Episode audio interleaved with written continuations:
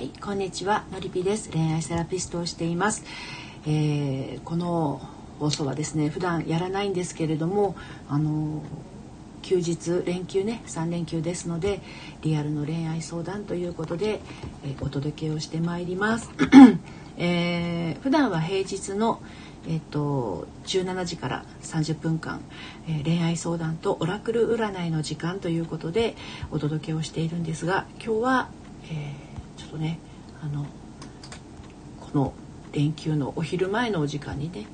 えー、皆さんとお話をできたらなと思っております、えー、いろいろちょっと今ね準備してますのでお待ちくださいませ。えっ、ー、とえっ、ー、と今ねあの LINE の方ですとかあと Twitter の方にですねえーと、シェアをしているのですが少々お待ちください。手間取っております。どなたかねもしいらっしゃってくださっていたら少しお待ちいただければと思います。はい。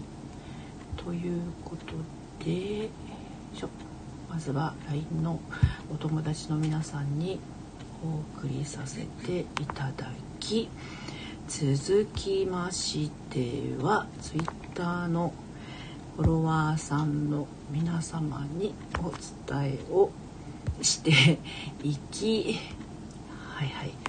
もうねこのね配信をしてからシェアをするというのが毎度毎度めちゃくちゃ手間取るあの作業なんですけれどこれが終わればあの私の方も落ち着きますので少々ねお待ちくださいませ。はい。あとは Facebook ブックにシェアを。もうねあのもたもたしてますけれど 少々お待ちくださいね。ごめんなさいね。お待たせしている方。はい、えー、いつもねあの5時からのオラクルの時もですねあのボケボケしているんですけど今日はあのシェアするところがたくさんありすぎておろおろしております。まあ、今日はカードはやらないであの恋愛の相談にあの徹していこうと思ってますのでよろしくお願いします。あたくさんの方いらっしゃってくださって福井幸太さんはじめましてようこそお越しくださいました。ほりんちゃんいつもありがとうございます。こんにちは。卵ごはんさんようこそお越しくださいました。はじめましてこんにちは。えー、中堅ラジオ1014さんはじめまして。はいあのようこそお越しくださいました。はじめまして。おりんちゃん、シェアする過程はわかるので大丈夫ですよ。本当ね、この、おろおろ加減っていうのはね、いつになったら収まるのかしらみたいなコピー機能をね、使ってやってるんですけれど、中堅ラジオさん、はじめまして。どうぞよろしくお願いいたします。えっと、私は普段アラサーからの正しい恋愛の悩み方、えー、ということでですね配信をしているんですね。まあ、恋活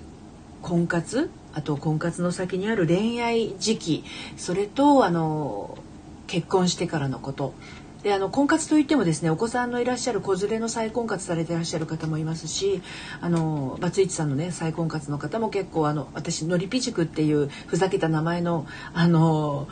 恋愛相談のねあのカウンセリングをやってるんですけれどそちらにいらっしゃってる方は結構あのシングルマザーの方が、えー、来てくださってね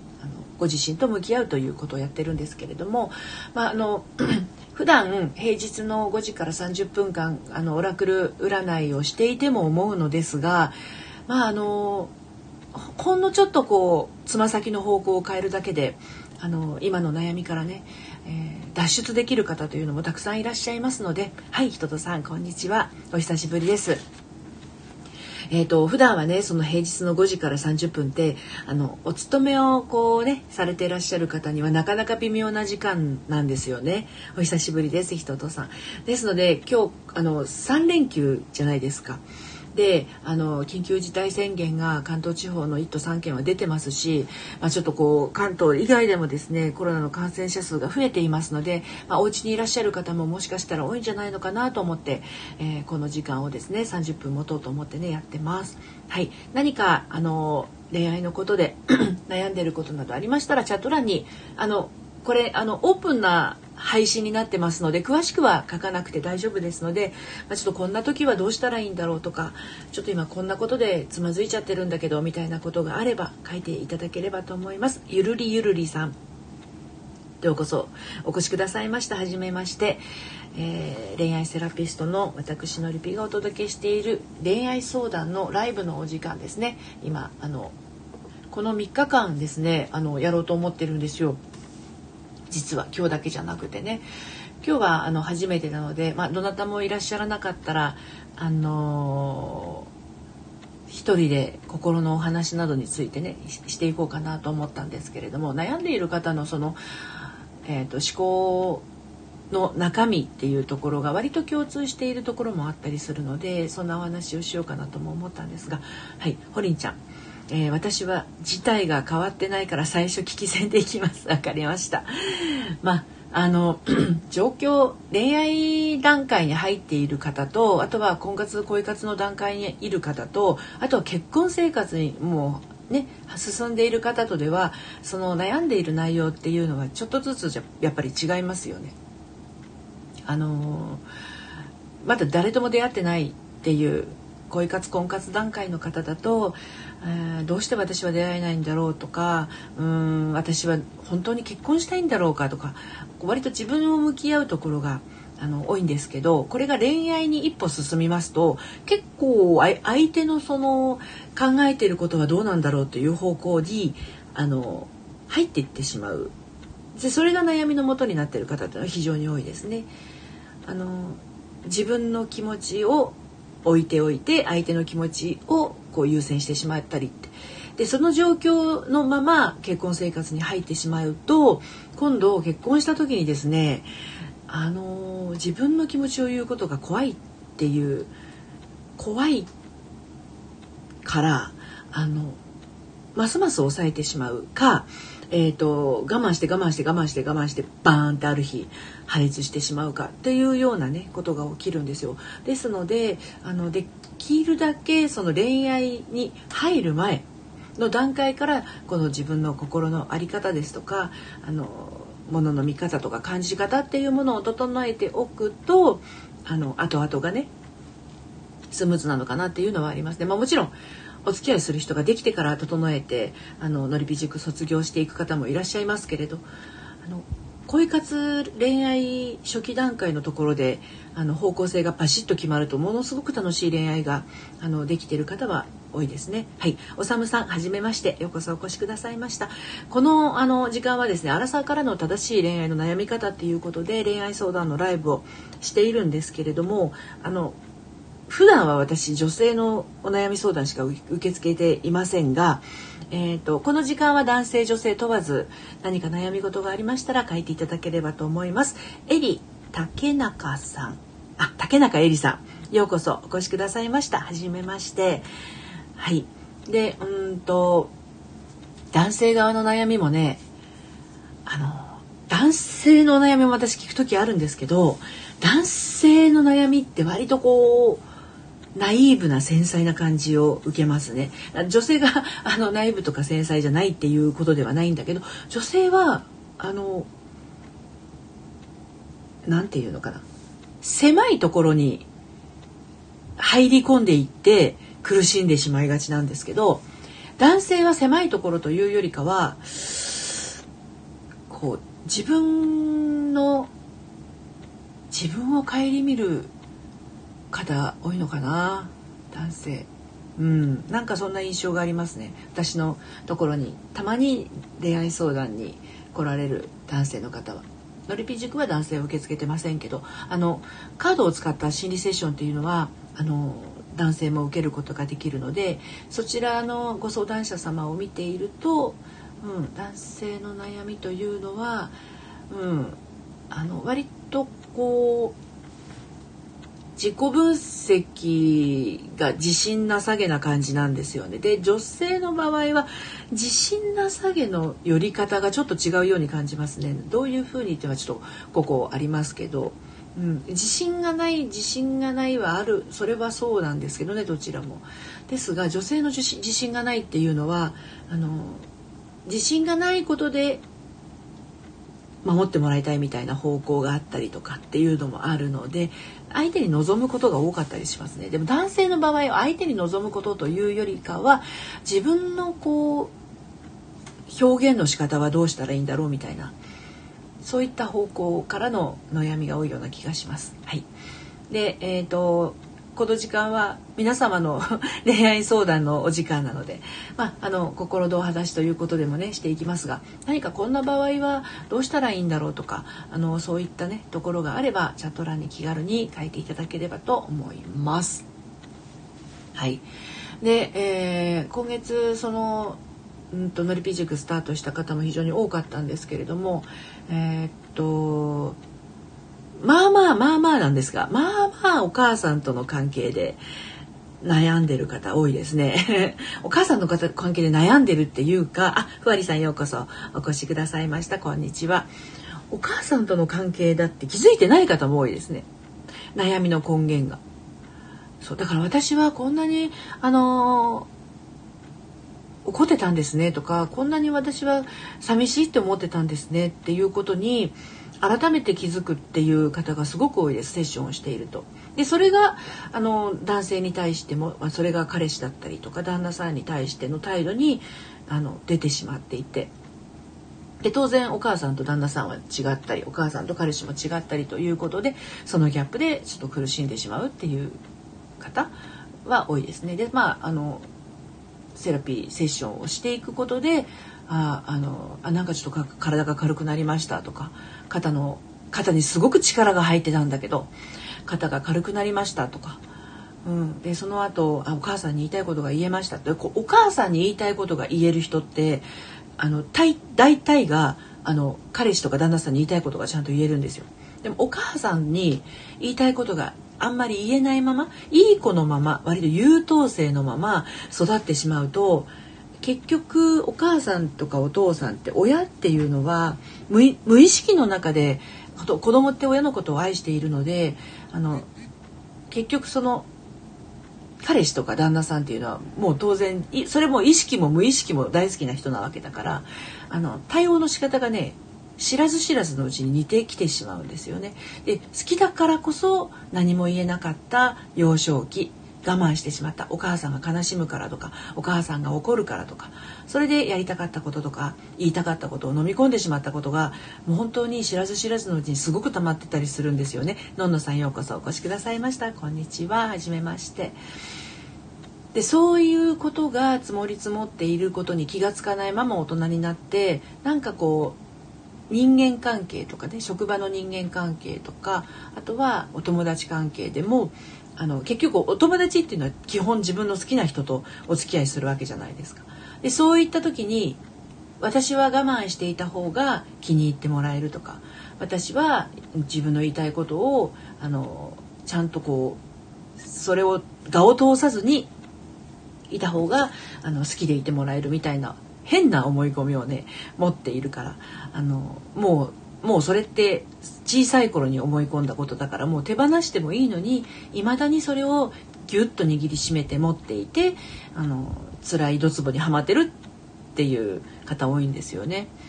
なんであの恋愛の段階でも結婚の段階でも、まあ、いかに自分の言いたいことを淡々と伝えることができるかどうかっていうのがあの一つねポイントになるんですけれどもね。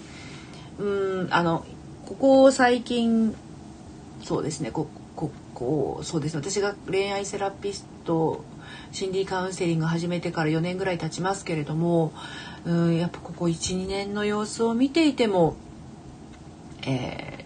ー、ほとんどですね。ほとんどお母さんとの関係ですね。で未だにやっぱりお母さんには言いたいことが言えない。お母さんとは距離を置いているっていう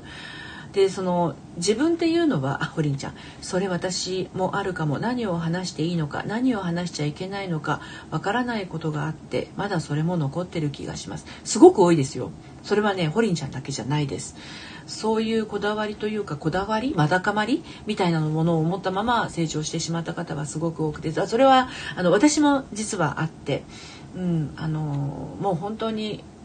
どっちかですよね。すごく言うことを聞いてしまうかもうお母さんの一言に一返す一言目から反抗的になっているかどっちかだと思います。だから友好的な関係は当然こう構築できずだけど自分自身というのはお母さんとお父さんと半々でできているからお母さん否定しているとですね半分自分をして否定しているようなもんなんですよね。うん。といってお母さんがね例えばそのえっ、ー、となんだあのなんていうの虐待？虐待するお母さんっていらっしゃるじゃないですか小さい頃に。そういう虐待虐待もねお母さんの愛が歪んだ形になって出ているだけなんですけど、まあ、された方はたまったもんじゃありませんよね。でネグレクトですか？あの暴力的に出る人もいるし無視をするお母さんもいるし。でそれはお母さん自身にもあのそういった過去があるのかもしれない。お母さんのお母さん。つまりあの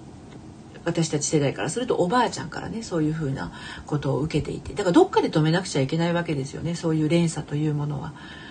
でまあ大大体がお母さんにねあの言いたいことが言えなかった人本当はこういうふうにわがままに過ごしかしたかった人であのお母さんに押さえつけられてあの育ってきてあの嫌だなと思ってるんだけどいざ子供を持つとね自分が意外と同じことやってたりしてはっ愕然とするなんてことがねよくあるんですよね私もあんなにお母さん口うるさくて中高生の頃嫌だなと思っていていつも反抗的な態度をとってたんだけど気づいたら私も長男がめちゃくちゃやんちゃ坊主で気づいたらいつも怒っていたみたいなあの長男の自由を私は相当こう力ずくでどうにかしようとしてたなっていう記憶がありますね。それをあの続けてしまうとどこかで気づかないと連鎖はどんどん続いていってしまうんですよね。からそれをいかにこう自分でこうやめるんではなくて無理やりやめるんじゃなくて腑に落としてこう解除解除というか心を整えていかないとああそうか分かった。じゃあ私もお母さんに言いたいことを言えばいいんだって言ってもそうそう言えるもんじゃないし無理があるじゃないですかそうすると。今まで言えなかったものをじゃあ今日からお母さんに素直に何でも言うようにしようって思ったって根底の中にある小さい自分が全然納得してなかったらどもりますよね多分ね、うん、その辺りを整えていってあげないと現実の世界でのこじれっていうのはなかなかねあのうまくいかないっていうのはありますよね。そう。でまあ、ちょっとちょっと宣伝になっちゃうんだけどあのオンラインサロンがね1月15日から始まりますけどあのこういった何て言うのかな土曜日の恋愛相談の配信なんかもサロンの中ではもうちょっと閉じた場所であの私はあの Android のスマホとね iPad とあるんですけど iPad だとあのコラボ配信ができるからご相談者様と直接話してあのオープンな場にはなりますけどね。あの恋愛相談まあ、恋愛に限らずあのお仕事の悩みだったりとか あとはその今つまずいてることのお話なんかもねできたらなとは思ってますけど。やっぱりこうオープンの場だとねねこれ私ライブの配信はオープンな場として残しちゃいますからそこでねなかなか自分の深い話をあのするっていうのは難しいと思うんだけどサロンメンバーの中で閉じたところだったら、ね、あのもちろん口外しないようにっていう約束事は作りますけれどのそういったものもやっていこうと思っていて1月11日から、えーと、メンバーさん募集をね2回目のメンバーさん募集を5名様しようと思っていて、まあ、本当に大所帯にするつもりはないのであの1,000人2,000人とかななると私が対応しきれないというのもあるので、まあ、50人50人もいたら多すぎるぐらいの感覚なので少しずつ少しずつ増やしていくような形で、えー、やろうと思ってるんですね。でまああの基本的に何て言うのかな私がこうえっと40歳で離婚して53歳で再婚をしたわけなんですけど結構こじらせてたわけですよ10代20代とね。でそのこじらせてた時代の真っ只中にいる人が早く気づけば気づくほどまあ私は離婚して再婚して今幸せですけど離婚も再婚もしなくて済むわけじゃないですか今結婚している人と幸せになれるし今付き合ってる人と結婚に進むかもしれないしっていうあのことがあるので早いうちだなと思ってアラサーからの正しい恋愛の悩み方っていう形で今ね発信をしてますけどね。はい、私全然今日恋愛相談してませんがこんなあのズルズルした話をしていて果たしていいんだろうかっていうところはありますけど皆さんの考え方としてどうですか？何かあの今のお話で私はこう思うとか私はこういうところがあのこうだなみたいなところがあればチャット欄にね書いていただければと思いますけれど。はい、でうんとそうね普段はねそう平日の5時から30分間オラクルカードとかオラクルブックを使ってねセッションじゃないやあの恋愛相談を含めたあの、えー、ライブの時間をね持ってるんですけれども、この時間はちょっとねあの新しい試みでそうそうそのオンラインサロンで土曜日の昼間にそのライブ配信もやっていこうかな閉じた場でねやっていこうかなと思っているのでもうちょっと深い話をちゃんとこうお届けしていきたいなと思っているのでちょっとこの時間に、やってみないとなと思ってあの話をしてますけれどもね。うん、あの大体そのさっきもお話した通り親との関係っていうのは非常にあの思わぬところに影響が出ているっていうのを感じますね。あまあ大体そのセラピーセッションをしていると号泣しながらあの受けてる方多いですけれどもね、まあ、その涙は本当はその4歳5歳とか小学校の時代に流すものだったんだけどちょっとこうタイムラグを経てちゃんとこうその時の感情を感じきるっていうことをやってあげるとですねあのその人の気持ちがちょっと整っていくっていう感じなんですよね。うん、すごく大事な時間です。でもあの気づきっていうのはあのそういったそのセッションからももちろん気づきは現れますけれど自分が見ているものに大体現れているので日頃見ているものが辛くなるようなことばっかりが目に入るようだったらうーん何か心の中に引っかかりを持ったまま過ごしているのかもなっていうのはありますよね。あのやっぱり世の中は自分が見たいように見ているわけで気にしないものは見えてないわけですよね。うん、あの例えばどこかに出かけようとした時に今日はお家から、えー、駅前の、ねえー、あのスーパーに行こうって決めたとすると駅前のスーパーっていうのをイメージしてそこに向かうわけなんですがであの目に入ってくるのはそこに向かう道順とか、ね、道順をそのままスーパーにたどり着くための目印になっているものは目に入るけどその間にはものすごくたくさんのものがあると思うんですよ。道路に何かゴミが落ちてるかもしれないし壁に落書きがしてあるかもしれないし、えー、空空というか電線に鳥が止まってるかもしれないし、ね、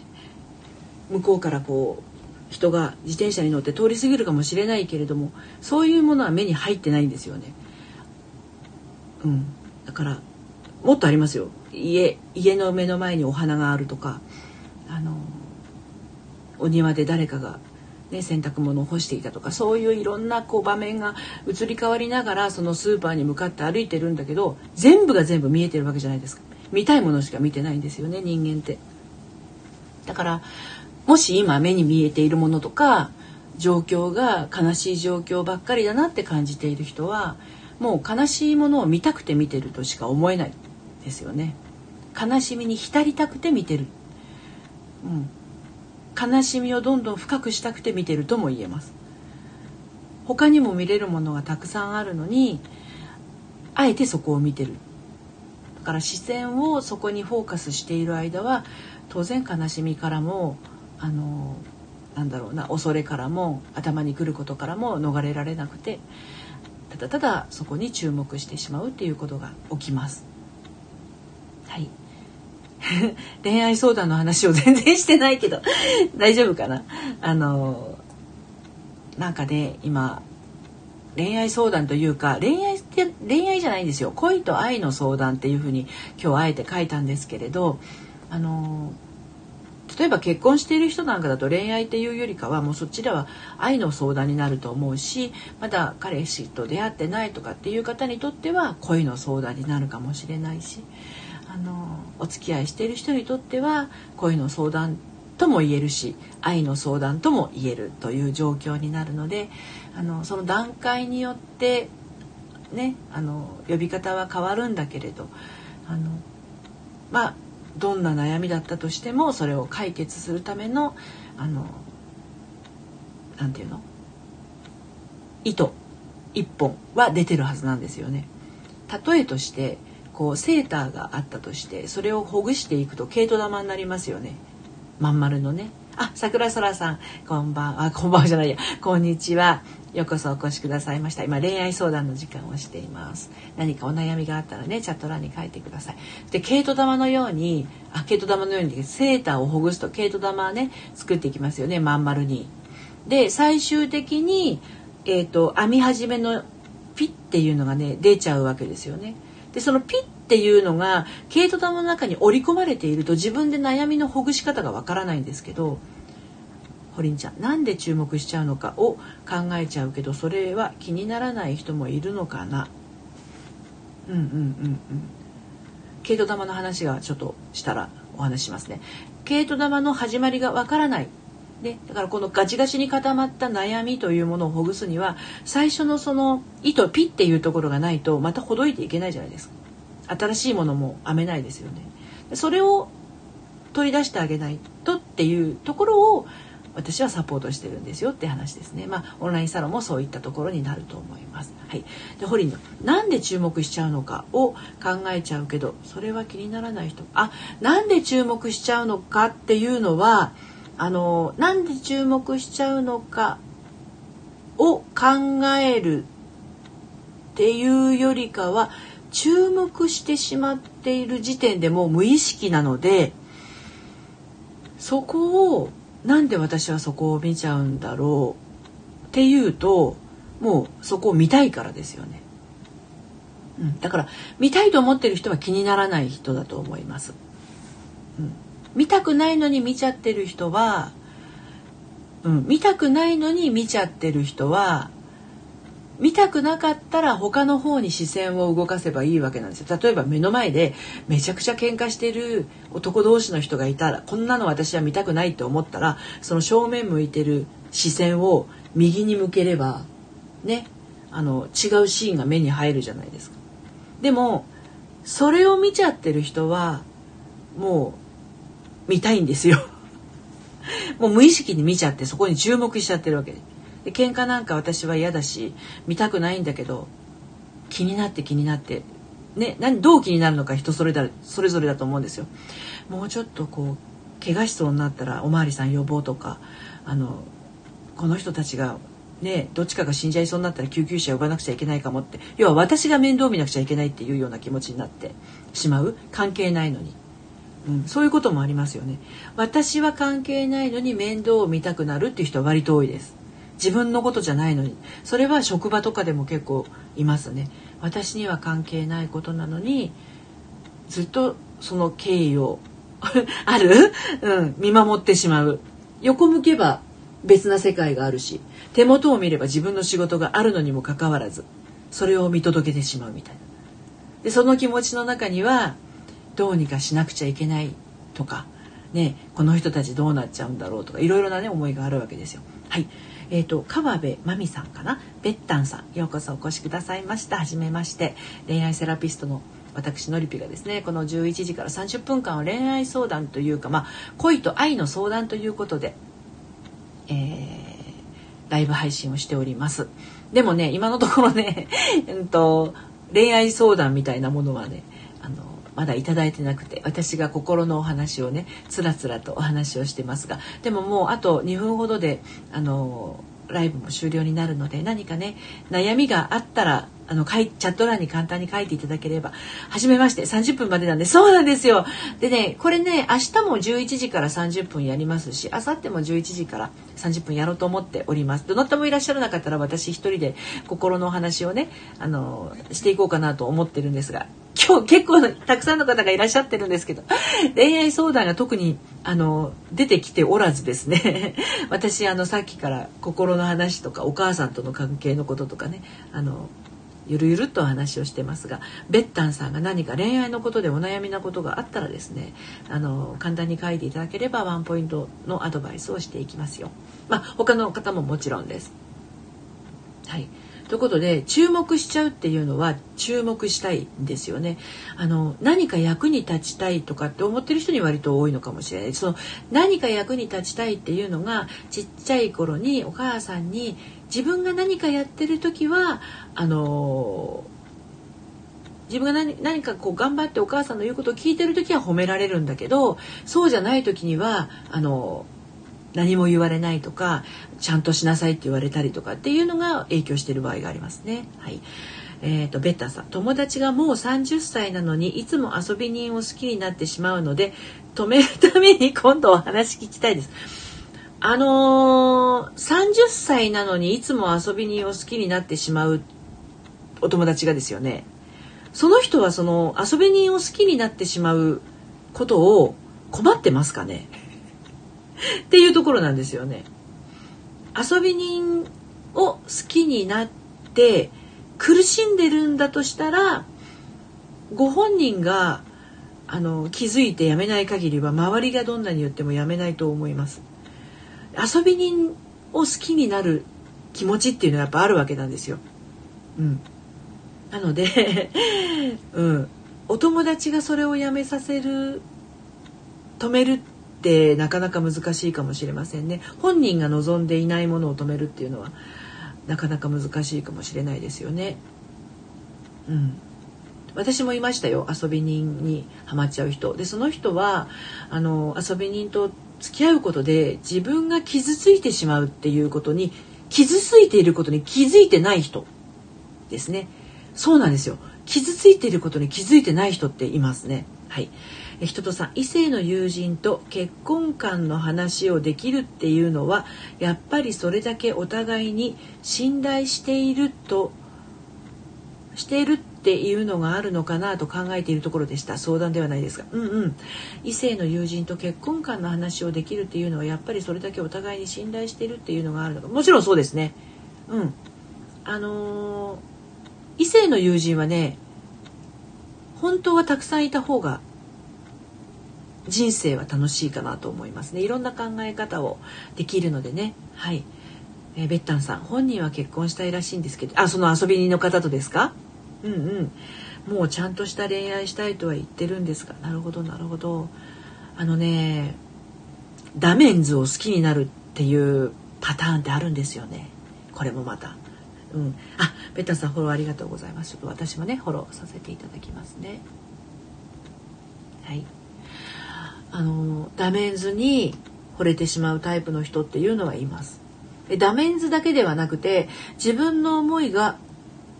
なかなか通じにくい人とお付き合いをしてしまうっていう人もいますね。うん、それはね もう30分なんですよ。そうなんです。もうもうそろそろ終わりになるんですけれどもね。あのご本人がここに来てくれた方がいいかもしれないベッタンさん。結婚したい